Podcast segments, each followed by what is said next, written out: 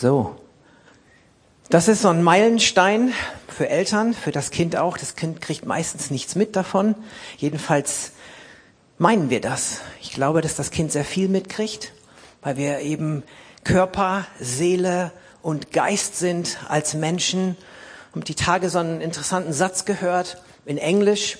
It is more caught than taught. Das heißt, du nimmst manchmal mehr mit, du fängst manchmal mehr auf, als das, was vielleicht lehrmäßig oder mit Worten dir beigebracht wird. Und das ist mein großer Wunsch heute, dass jeder von euch mehr mitnimmt als das, was vielleicht kognitiv, als das, was mit Worten heute passiert.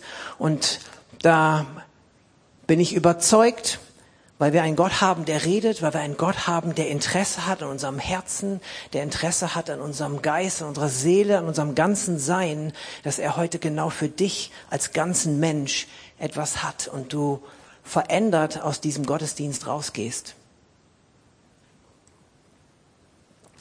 Seht schon den Titel? Gekommen, um zu vollenden. Oh, es hört sich irgendwie heftig an, ne? Ich will aber auch nicht übertreiben. Ich will auch nicht irgendwie keine Ahnung, heute auf den Putz hauen.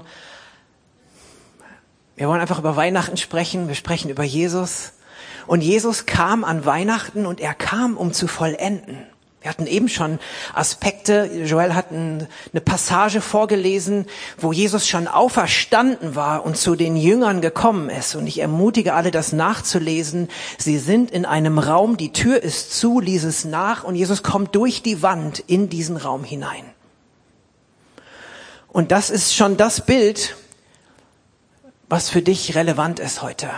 Egal in welchem Raum du bist, Jesus kommt durch die Wand. Er kam auch aus der Ewigkeit, kam er in diesen Raum der Raum und Zeit. Gott war ewig, Jesus war ewig schon beim Vater. Der Plan, dass Jesus an Weihnachten gekommen ist, war keine spontane Entscheidung. Oh, wir brauchen wir müssen den Plan ändern. Heiliger Geist, Jesus, ihr Engel, ah, da ist irgendwas los auf der Erde, wir müssen umdisponieren. Nein, von aller Ewigkeit war Jesus gesetzt als der vollkommene Sohn Gottes, der kommen wird, um dich und mich zu erretten. Es gibt den einen oder anderen, leider ist die Zahl sehr groß, der sagt, ich brauche überhaupt gar nicht errettet werden. Ich kann mal die nächste Folie nehmen. Jesus ist der Weg, die Wahrheit und das Leben. Danach heißt es, keiner kommt zum Vater als durch mich. Und die Krux ist, wenn du denkst, du musst nicht errettet werden, dann ist für dich das alles irrelevant. Dann ist eigentlich auch Weihnachten für dich irrelevant. Dann kannst du dich dem Stress gerne hingeben. Aber wenn für dich das irgendwie relevant ist, dass Jesus aus der Ewigkeit in diesen Raum von Raum und Zeit hineingekommen ist, wenn, wenn du dem irgendwas abspürst, dann gibt es einen Grund für dich zu feiern. Dann gibt es einen Grund für dich, Weihnachten als relevant für dich zu ergreifen. Und er kam, um zu vollenden. Für Jesus war es klar, er kam mit einer Absicht und einer Bestimmung auf die Erde. Und keine Sorge, unser Leben mit Jesus, da geht's nicht nur um Arbeit, da geht's nicht nur irgendeine Vision erfüllen, irgendeine Bestimmung, irgendwas Wichtiges im Leben machen. Also hat Gott die Welt geliebt, so sehr geliebt, dass er seinen Sohn gesandt hat. Gott geht es zuallererst erstmal um Liebe. Und Liebe kann auch mal Arbeit sein, aber Liebe ist erstmal was Schönes. Liebe ist ein Gefühl, Liebe ist ein, ein ganzes Leben, Liebe ist mehr als ein Gefühl, Liebe ist Handeln, Liebe ist Leben. Und es geht, auch wenn es um darum geht, etwas zu vollenden, in Bestimmung und in Absicht reinzukommen, geht es Gott nicht nur um Arbeit, sondern um Beziehung mit dir. Weihnachten ist die größte Einladung aller Zeiten. Und ich möchte heute zu verschiedenen Dingen einladen. Ich will einladen zu einem Leben in Fülle. Ich will einladen zu einem Leben, was vollendet, was voll an, was ankommt. Adventszeit ist Vorbereitungszeit. Manchmal denke ich, reden wir so viel über den Stress, dass wir ihn dann erleben oder ist er wirklich da? Ich weiß nicht, ob du schon Zeit gefunden hast, irgendwie innezuhalten. Es gibt so viele abgedroschene Floskeln. Ja, Zeit des Innehaltens. Ich will das alles nicht lächerlich machen. Aber uns fällt es manchmal von Jahr zu Jahr, zumindest kann ich von mir sprechen, fast schwerer, das wirklich so anzunehmen und zu sagen, okay, hey, es ist auch eine Zeit der Besinnung und der Ausrichtung und des Wartens.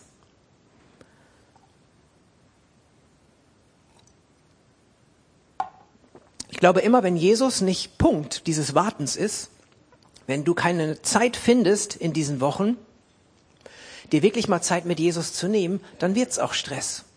Keine Frage. Von daher, du hast noch eine Woche Zeit bis Weihnachten. Ich will dir Mut machen.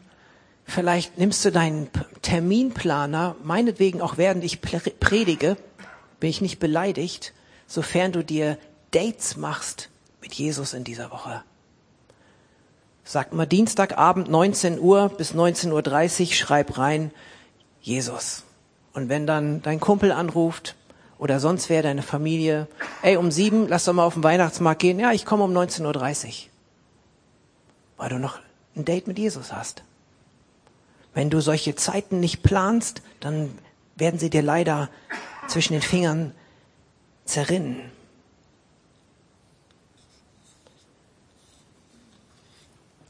Muss ein bisschen gucken, wo ich heute überhaupt den Fokus setze. Es war irgendwie intensive Vorbereitungszeit. Was ist das für ein Moment gewesen, als Jesus auf die Erde kam? Ich will uns einfach ein, zwei Bilder ausmalen. Als der Mensch den ersten Fuß auf den Mond setzte, wow, was war da los? Was muss das für ein Moment gewesen sein, als Jesus aus der Ewigkeit auf die Erde gekommen ist? Was das für ein, für ein Geräusch, für ein Raunen, für einen Sound, für ein Jubel im Himmel, als klar war, wie es eben in dem Vers Jesaja 52, 7 heißt, er hat seine Herrschaft angetreten. Es war nicht mehr aufzuhalten, als Jesus dann auf die Erde gekommen ist. Es wurde versucht, er ist verfolgt worden. Von Anfang an ist ihm nach dem Leben gestellt worden. Herodes hat, als er davon irgendwie Lunte gerochen hat, hat alle kleinen Babys getötet von 0 bis 2 Jahre. Dramatisch. Zum Glück kann die kleine Alisa das nicht hören. Hat sie alle getötet, um irgendwie zu verhindern, dass dieser König der Juden auf die Welt gekommen ist, irgendwie zu verhindern, dass er groß wird und seinen Auftrag umsetzt. Genauso wie bei Mose, der als Retter auch bestimmt war. Pharao hat irgendwie versucht, alle Babys zu töten, aber Mose hat überlebt, ist im Schilf nicht von den Krokodilen gefressen worden, sondern ist bewahrt worden durch die Hand Gottes und wurde der Befreier Israels. Und genauso Jesus ist bewahrt worden, beschützt worden und ist unser Befreier geworden. Und er kam eigentlich erstmal zu dem Haus Israel. Und das ist in diesen Tagen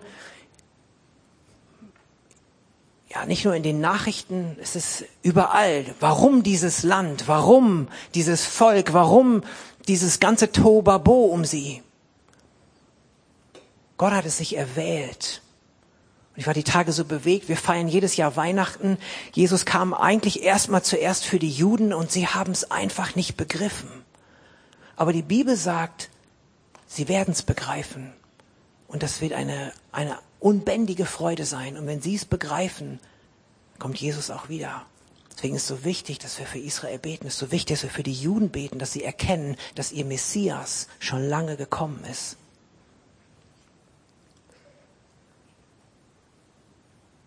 Da war eine Riesenspannung, als dieses Volk Israel, sie warteten ja schon seit Hunderten von Jahren auf einen Erlöser, auf den Messias. Manche haben die Nerven verloren, wollten irgendwie selber nachhelfen,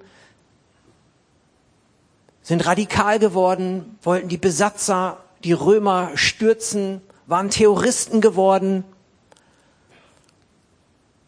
Es war eine Riesenspannung und genau in diese Spannung ist Jesus hineingekommen. Und für mich ist das Leben Jesu, wie wir es lesen, auch ein wenig die Kirchengeschichte. Es ist auch ein wenig die Zeitgeschichte, in der wir leben. Ich glaube, dass die Spannung auch zugenommen hat und dass die Spannung weiter zunimmt und Menschen sich einen Retter wünschen. Sie wünschen sich jemanden, der irgendwie aufräumt, der endlich Ordnung schafft. Es ist ein Händering nach dieser Ordnung. Und weil der Mensch es nicht aushalten und nicht abwarten kann und weil er Gott nicht vertraut, wird er eine eigene Lösung suchen dafür. Aber Jesus ist die Lösung. Und ich glaube, dass er genau wie damals diese Spannung zugenommen hat, glaube ich, dass auch jetzt die Spannung zunimmt. Und natürlich spricht man da schon seit 2000 Jahren drüber. Die Jünger haben sofort erwartet, dass Jesus wiederkommt. Aber es gibt so viele Zeichen dafür, dass es wirklich nahe ist, dass Jesus wiederkommt. Ich will euch Mut machen. Adventszeit heißt auch warten auf den, der wiederkommen wird. Es steht mehr in der Bibel über Jesus, dass er wiederkommt, ein zweites Mal, als dass er ein eines Mal kommt. Von daher kannst du, so wie wir jetzt jedes Jahr Weihnachten feiern, kannst du feiern, dass Jesus wiederkommt. Und ich habe seit Wochen so das Empfinden, dass wie so auf einem ähm, Flughafen einfach Boarding Time ist. Ich will jetzt hier nicht von irgendwelchen Jahren sprechen. Uh, und macht euch bereit und holt euch Konserven im Keller, wenn ihr einen habt oder so. Das ist natürlich überhaupt gar nicht die Idee. Aber ich glaube, dass diese Sehnsucht in unserem Herzen, dass wir sie schüren dürfen, dass wir sie wahrnehmen müssen, dass wir gucken dürfen und sollen und gerufen sind, okay, Jesus, was steht auf deiner Uhr? Was steht auf deinem Kalender? Wie sieht's denn aus?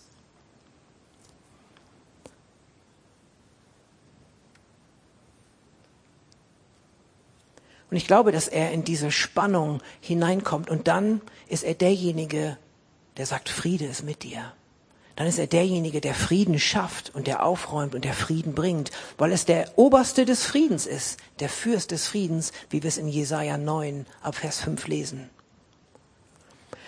Offenbarung 1, Vers 4. Und ich finde es interessant, die Offenbarung, ich hoffe, ihr könnt es lesen, ist die Offenbarung von Jesus Christus. Ein, ein Beleuchten, ein zeigen, ein Großmachen, wer Jesus ist. Und die Offenbarung fängt an, dass der Heilige Geist durch Johannes zur Gemeinde redet.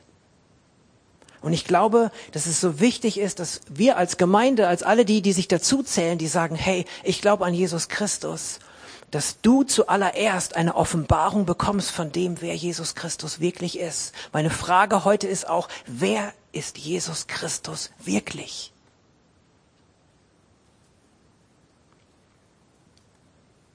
Und die Frage ein bisschen umgestellt ist, wer ist wirklich Christus? Weil Christus heißt der Retter, der Messias. Wer ist wirklich der Christus? Wer ist wirklich der Retter für diese Welt? Und die Welt sucht und streckt sich aus nach irgendeinem, der rettet, nach irgendeinem, der es gerade biegt, nach irgendeinem, der es hinkriegt, nach irgendeinem, der die Power hat, der die Weisheit hat, der smart genug ist. Irgendwo muss dieser Christus, dieser Retter, dieser Erlöser sein. Na, Jesus kann es nicht sein. Wer ist es? Wer ist Christus wirklich und wer ist wirklich Christus? Und für uns ist wichtig zu erkennen, dieser Jesus Christus, er fängt an, bei seiner Gemeinde sich zu offenbaren. Er fängt erstmal an, hey, wer bin ich wirklich? Und ich glaube, dass Zeit ist für uns, dass wir ähnlich wie Hiob an den Punkt kommen, vom Hören sagen habe ich von dir gehört. Jetzt habe ich dich mit eigenen Augen gesehen, weil er möchte dir begegnen in Wahrheit und im Geist. Er möchte face to face mit dir sprechen. Er möchte durch die Wand in deinen Raum kommen und möchte Gemeinschaft haben mit dir ganz persönlich.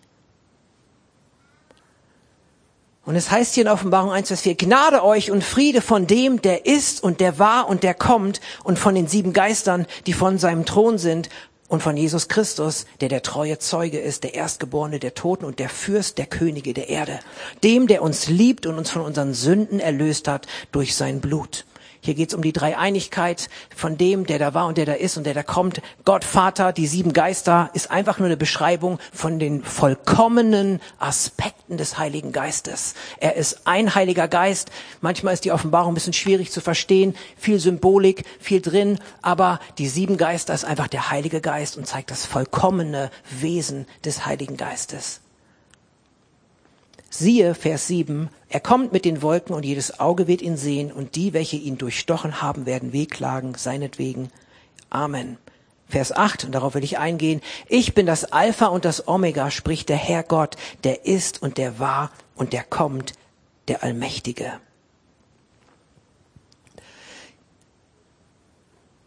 Jesus ist der, der war, der da ist und der da kommt. Er ist gekommen, um zu vollenden.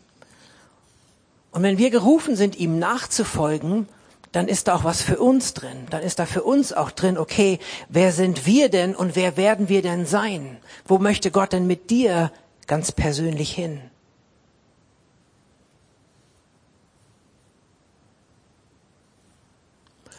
Ich will heute Glauben wecken bei dir. Ich will heute Leidenschaft bei dir wecken, weil ich glaube, dass Leidenschaft der einzige Schlüssel ist, um auch bereit zu sein, wenn Jesus wiederkommt.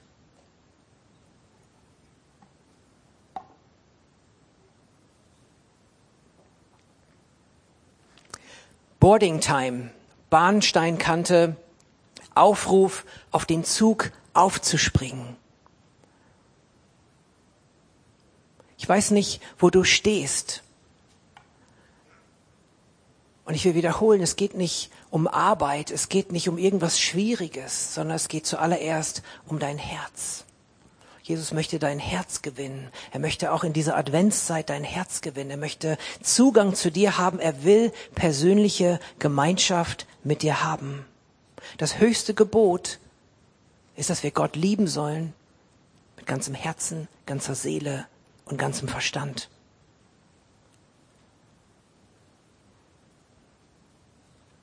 Die Bibel spricht darüber, dass Jesus auch die Hoffnung der Nationen ist. Er ist die Sehnsucht der Nationen, heißt es in der Bibel. An einer anderen Stelle heißt es, dass eine hingezogene Hoffnung das Herz krank macht. Das kennt nahezu jeder von uns, denke ich. Du hoffst auf eine Sache und sie, sie kommt nicht in Erfüllung und das macht dein Herz krank. Das macht dich bitter. Das lässt dich nach anderen Lösungen suchen. Und ich glaube, dass die ganze Welt,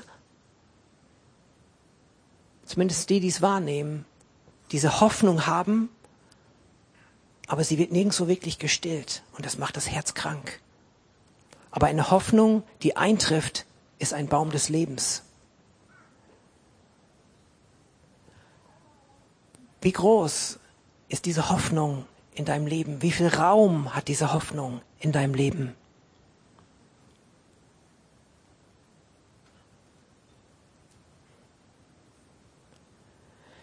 Psalm 119, Vers 81 und 82.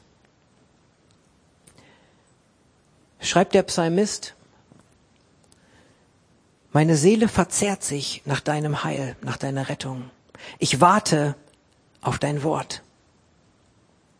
Meine Augen verzehren sich nach deiner Zusage. Wann wirst du mich trösten? Ich habe ein paar andere Übersetzungen dazu gepackt. Meine Augen halten sehnsüchtig Ausschau danach, dass du deine Zusage erfüllst. Ich vergehe fast vor Ungeduld, bis deine Zusage erfüllt ist. Meine Augen schmachten nach deiner Verheißung. Voller Sehnsucht warte ich auf deine Hilfe. Ich setze alle meine Hoffnung auf dein Wort.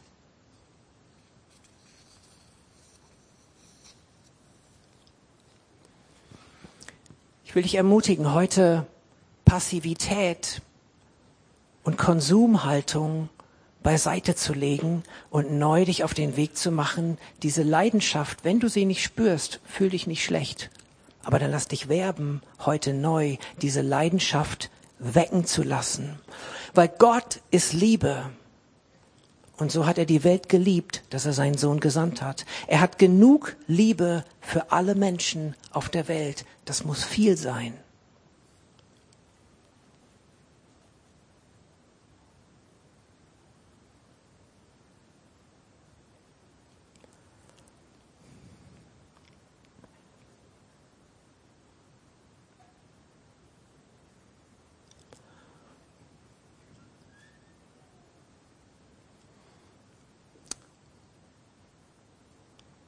Was machst du damit?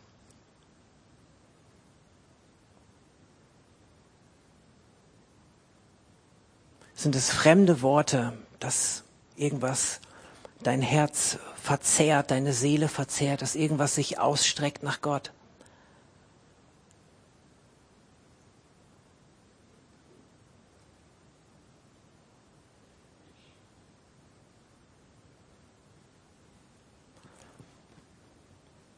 Ich glaube, dass heute für dich ein, ein Meilenstein sein kann.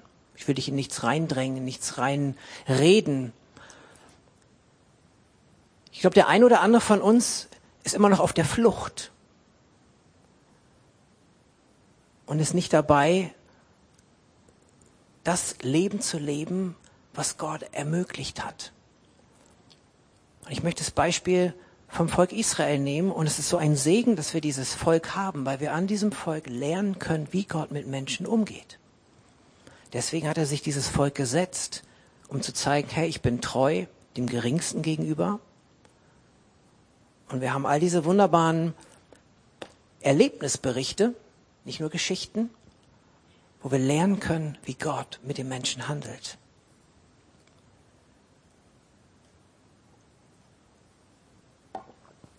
Das Volk Israel war in Gefangenschaft in Ägypten. Mose war gesetzt als der Retter, als derjenige, der von Gott bevollmächtigt, ihr kennt die, die Wunder, die er getan hat durch Gott, wer das mal nachlesen möchte, ab 1. Mose. Und dann ist Israel, ich kürze natürlich mega ab, ist befreit worden aus der Sklaverei Sie waren also versklavt. Sie konnten nicht so leben, wie sie wollten. Sie konnten nicht ihre Identität leben. Sie konnten nicht das leben, was sie leben sollten und eigentlich auch mal wollten.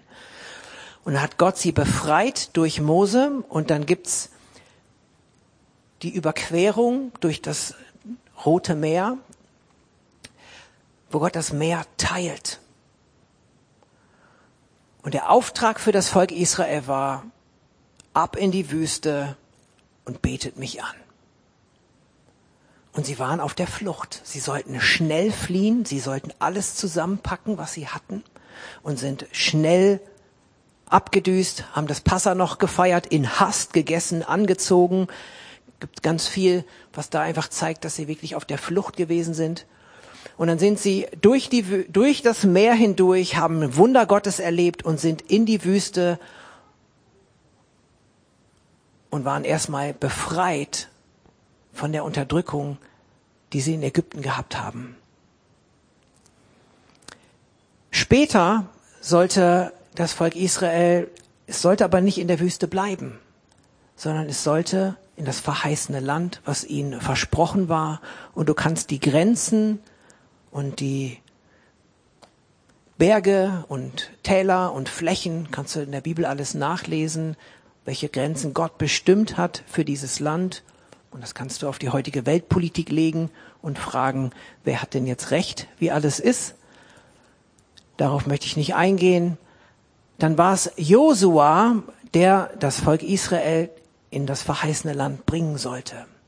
Und wir lesen, dass sie wieder durch das Wasser mussten, dass sie wieder durch das Wasser gegangen sind, durch den Jordan gegangen sind und wieder hat Gott sich gezeigt und hat Wunder getan und hat den, das Wasser geteilt. Und jetzt passt auf. Das Wasser teilt sich und die Priester gehen voran und an der tiefsten Stelle des Jordans stand die Bundeslade, standen die Priester und das ganze Volk Israel ist durch den Jordan, durch dieses geteilte Wasser hindurch und sie hatten das verheißene Land vor Augen. Und sie sind geordnet und sie sind nicht in dieser Hast und auf der Flucht gewesen, sondern sie waren bestimmt in der Art und Weise, was sie getan hatten.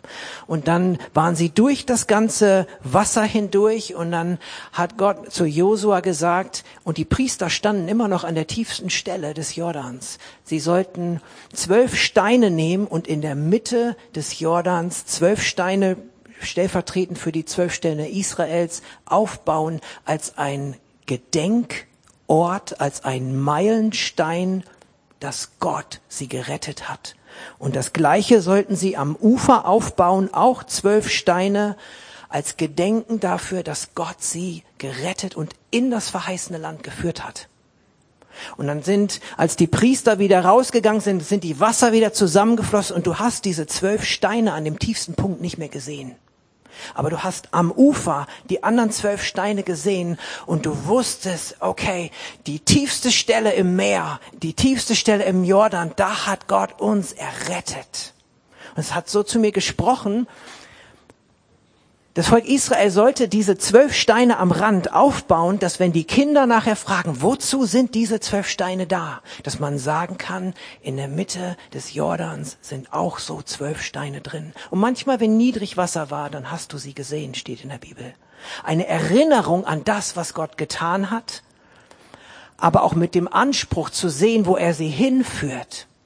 Und es hat so zu mir gesprochen, an dem tiefsten Punkt, wo Gott dich rausgerettet hat, da ist die Bundeslade, da ist seine Gegenwart. Du kannst zurückgucken an den tiefsten Ort, wo es dir nicht gut ging, wo du dich verlassen gefühlt hast, wo, das, wo die größte Herausforderung in deinem Leben gewesen ist oder auch immer mal wieder ist. Weil wir haben immer wieder Phasen, wo wir uns auch was Neues aufmachen müssen, wo wir uns wieder zusammenraffen und sagen, okay, ich gehe diesen Weg und er ist nicht einfach. Dann will ich dich heute, heute ermutigen, such die Nähe zu Gott, bau an dieser tiefsten Stelle diesen Altar, diese Gedenksteine Gottes, halt an ihm fest. Und wenn dann das Wasser wiederkommt, hast du die Erinnerung an einen Meilenstein, den du gesetzt hast in deinem Leben, wo du weißt, okay, Gott hat mich gerettet, er hat mir geholfen, er hat mich weitergeführt in meine Bestimmung, in meine Berufung, in mein verheißenes Land hinein.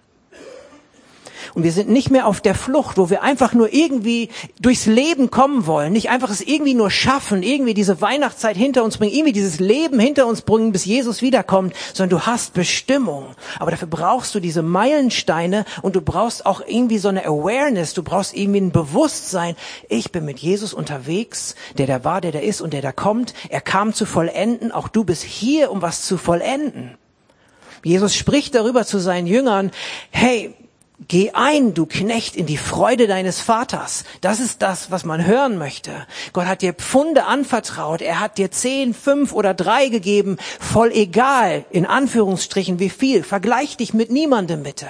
Wichtig ist, was hat er dir gegeben? Was ist dein Meilenstein? An welcher Tiefe denkst du an ihn? Nicht auf der Flucht, Hauptsache durch, Augen zu und durch. Zählt für mich nicht. Du kannst heute mit einsteigen sondern einen Ort setzen. Hier, ich bin mit Gott unterwegs. Er hat einen Plan, er hat eine Bestimmung für mich. Und du setzt Meilensteine. Für dieses Baby heute ist ein Meilenstein gesetzt worden. Haben die Eltern, manchmal brauchst du andere, die dir helfen, Meilensteine zu setzen. Dieser Segen wird nie weg sein von Alisa.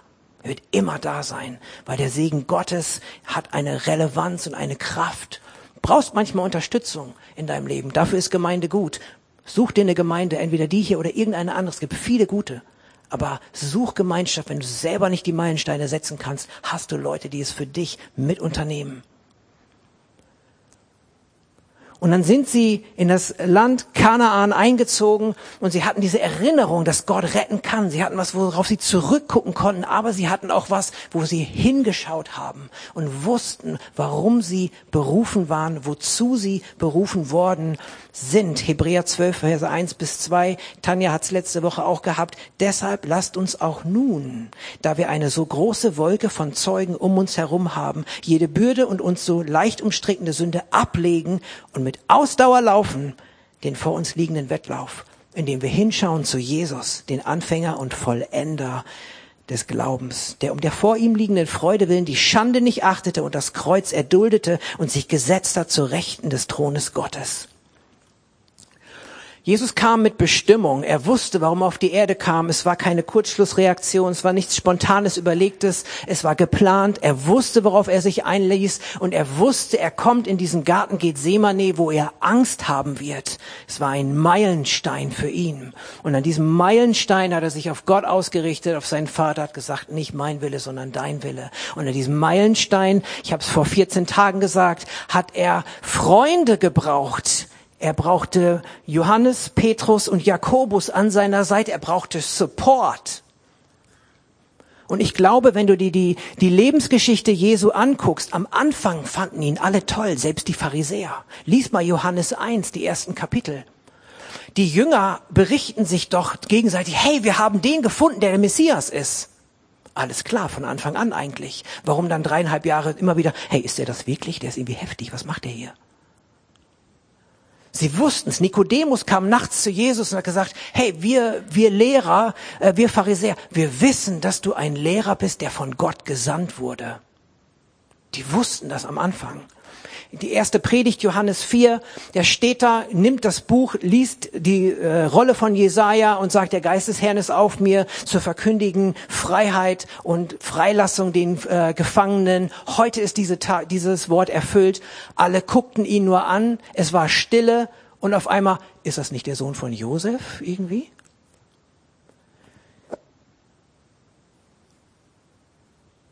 Es war von Anfang an klar, wer er ist.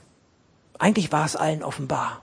Aber dann kam der menschliche Spirit oder auch dieses menschliche Kopf, diese Kopfmacherei rein und dann war auf einmal alles wieder unklar und alles wurde irgendwie nach einer anderen Lösung gesucht.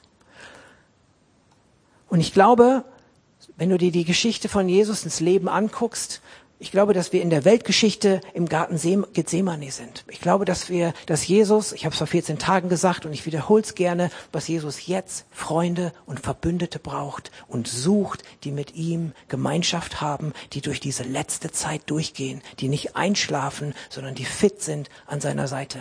Und das ist keine Arbeit, das ist Freude. Das ist auch mal herausfordernd. Gott hat gesagt, nie, dass alles leicht wird, aber es wird erfüllt. Das ist die Fülle des Lebens, die auf uns da mit ihm wartet. Aber du brauchst ebenso wie er eine Freude vor Augen hatte und deswegen das Kreuz erduldet hat. Du brauchst eine Freude. Gekommen, um zu vollenden. Wenn du keine Freude hast, auf die, auf die du wartest, dann geht's dir, dann geht's dir nicht so gut. Um es mal milde auszudrücken. Du brauchst diese Freude, du brauchst diese Erwartung. Jesus kommt wieder, ich hab Bock drauf. Jesus kommt wieder, es wird gut. Jesus kommt wieder, nicht, oh, hoffentlich bin ich schnell weg, bevor irgendwie alles hier durch die Gegend fliegt. Nein, Jesus kommt wieder und es wird gut, weil Jesus sichtbar wird. Am Ende der Zeit wird auch die Kraft Gottes vollendet und absolut sichtbar sein. Lies nochmal, was in der Apostelgeschichte los gewesen ist, wie heftig die unterwegs waren. Du wirst das mit deinen Augen sehen, wenn du auf ihn wartest. Timotheus, alle, die ihn erwarten, werden ihn sehen. Ich komme zum Schluss. Ich verspreche,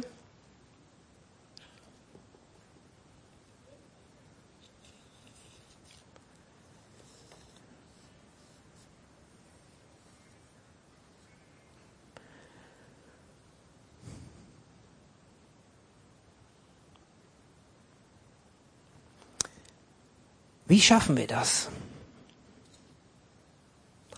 Wie kommen wir dahin, dass wir mit Bestimmung und mit mit dem Blick, Dinge zu vollenden, durchs Leben gehen. Erstmal, indem wir sagen, okay, Jesus hat gesagt, folg mir nach, also mach so wie ich. Gut, dann mache ich so wie er. Wie ist er unterwegs gewesen? Er hat die Dinge vor Augen gehabt, er hat eine Freude vor Augen gehabt und er wollte die Dinge vollenden. Alles klar, Jesus, ich entscheide mich dafür, ich will das auch so machen. Ich weiß nicht wie, aber du kannst mir helfen. Freundschaft mit Gott ist ein Fokus. Die Beziehung zu ihm ist der Fokus. Setzt da bitte alles dran. Das erste und höchste Gebot ist, liebe Gott mit ganzem Herzen, ganzer Seele und ganzem Verstand. Dieses Gebot ist aber unvollständig, wenn wir nicht sagen, und liebe deinen Nächsten wie dich selbst.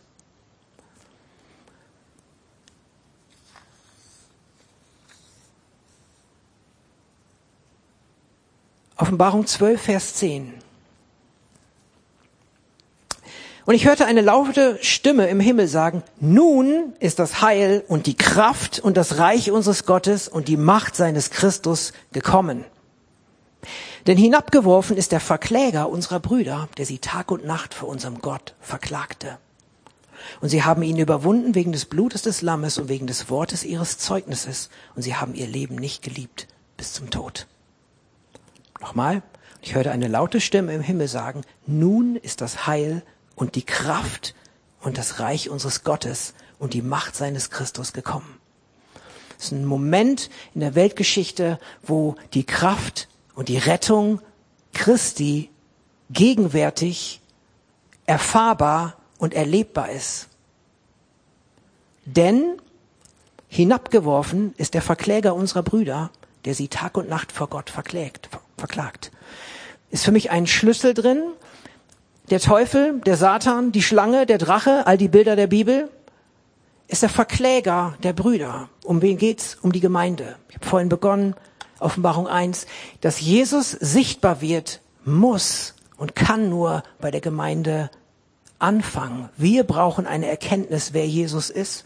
Und wir brauchen auch das Miteinander, was durch Jesus möglich ist.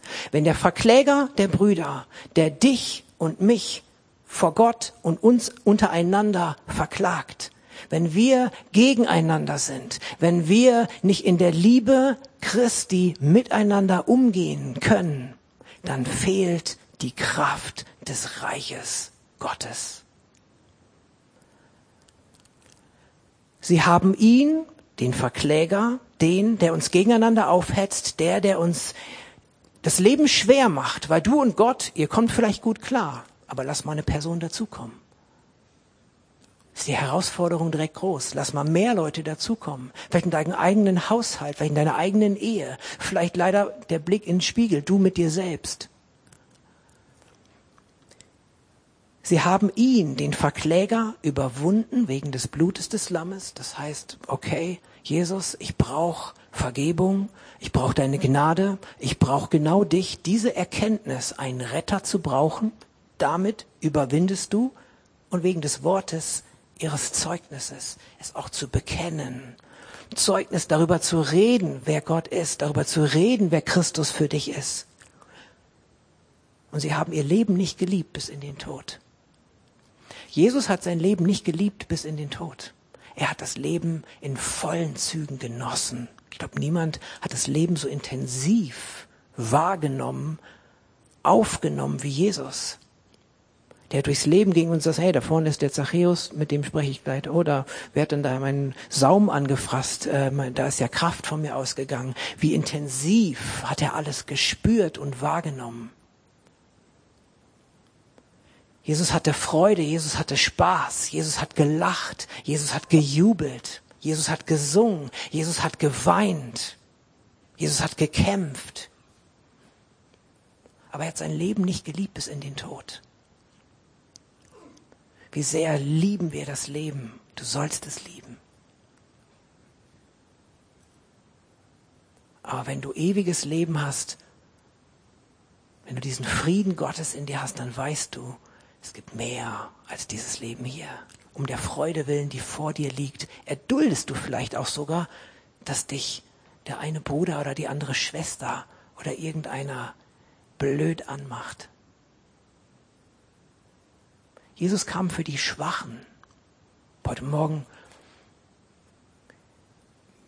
hatte ich eine lange Zeit, wo ich sehr bewegt war. Ist dann immer schwierig. Du bereitest dich irgendwie vor und verbringst fast eine Stunde weinend vor Gott und denkst dann, was soll das heute hier irgendwie werden? Aber ich war bewegt, weil es geht nicht darum, dass Gott die Starken nur sucht. Es geht nicht, ich will auch kein, kein, kein impulsierender Redner sein. Ich will das Herz Gottes mitteilen. Gott, er kam erstmal für die Schwachen. Und es ist eine Botschaft für die Schwachen, für dich und für mich. Jesus kam für die Schwachen. Er kam, damit der Schwache sagt, ich bin stark. Und damit der Arme sagt, ich bin reich. Und hoffentlich spürst du, dass du schwach bist. Das ist die einzige Qualifikation, der der Durst hat, der komme. Aber wer keinen Durst hat, der wird nicht kommen. Die Sanftmütigen werden das Reich, werden das Land besitzen. Die, die reinen Herzen sind, werden Gott schauen. Die werden ihn sehen. Warte ich drauf.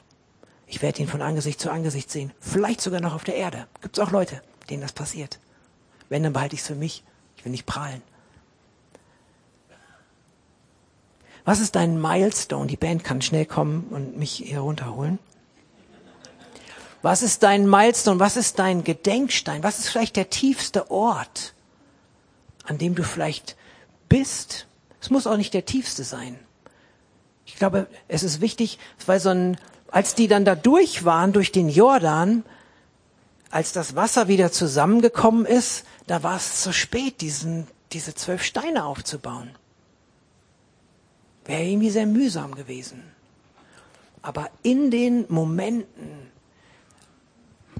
ich will dich ermutigen, neu bewusst durch dein Leben zu gehen. Wo bist du jetzt gerade? Wo kannst du jetzt diese Gedenksteine aufbauen?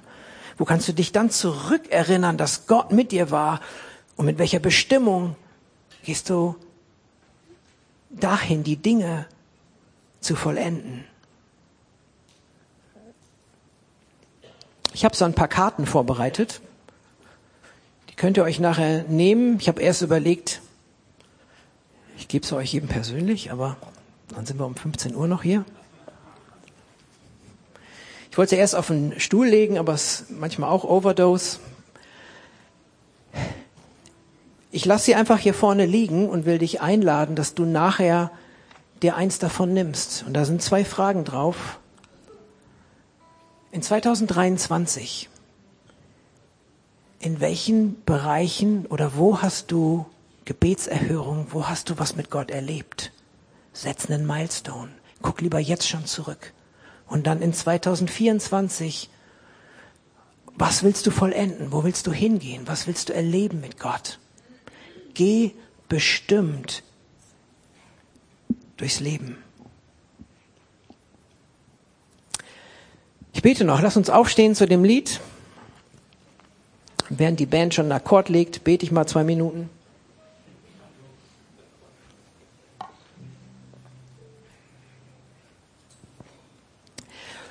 Vater, ich danke dir für diesen Morgen. Ich danke, dass du hier bist und danke, dass du jeden siehst, der da ist. Du bist der Gott, der mich sieht. Und das möchte ich aussprechen über jedem, der hier ist. Ich möchte auch aussprechen, du bist der Gott, der Gebete erhört. Und ich danke dir für jedes Gebet dieser wunderbaren Menschen, die heute hier sind, Herr, dass sie schon mal gesprochen haben in diesem Jahr oder vielleicht auch erst heute Morgen oder ein Gebet, was sie vielleicht nur gedacht haben und sich nicht getraut haben auszusprechen. Und ich danke dir, Herr, dass du ein Gott bist, der hört, der sieht und der nicht vergisst.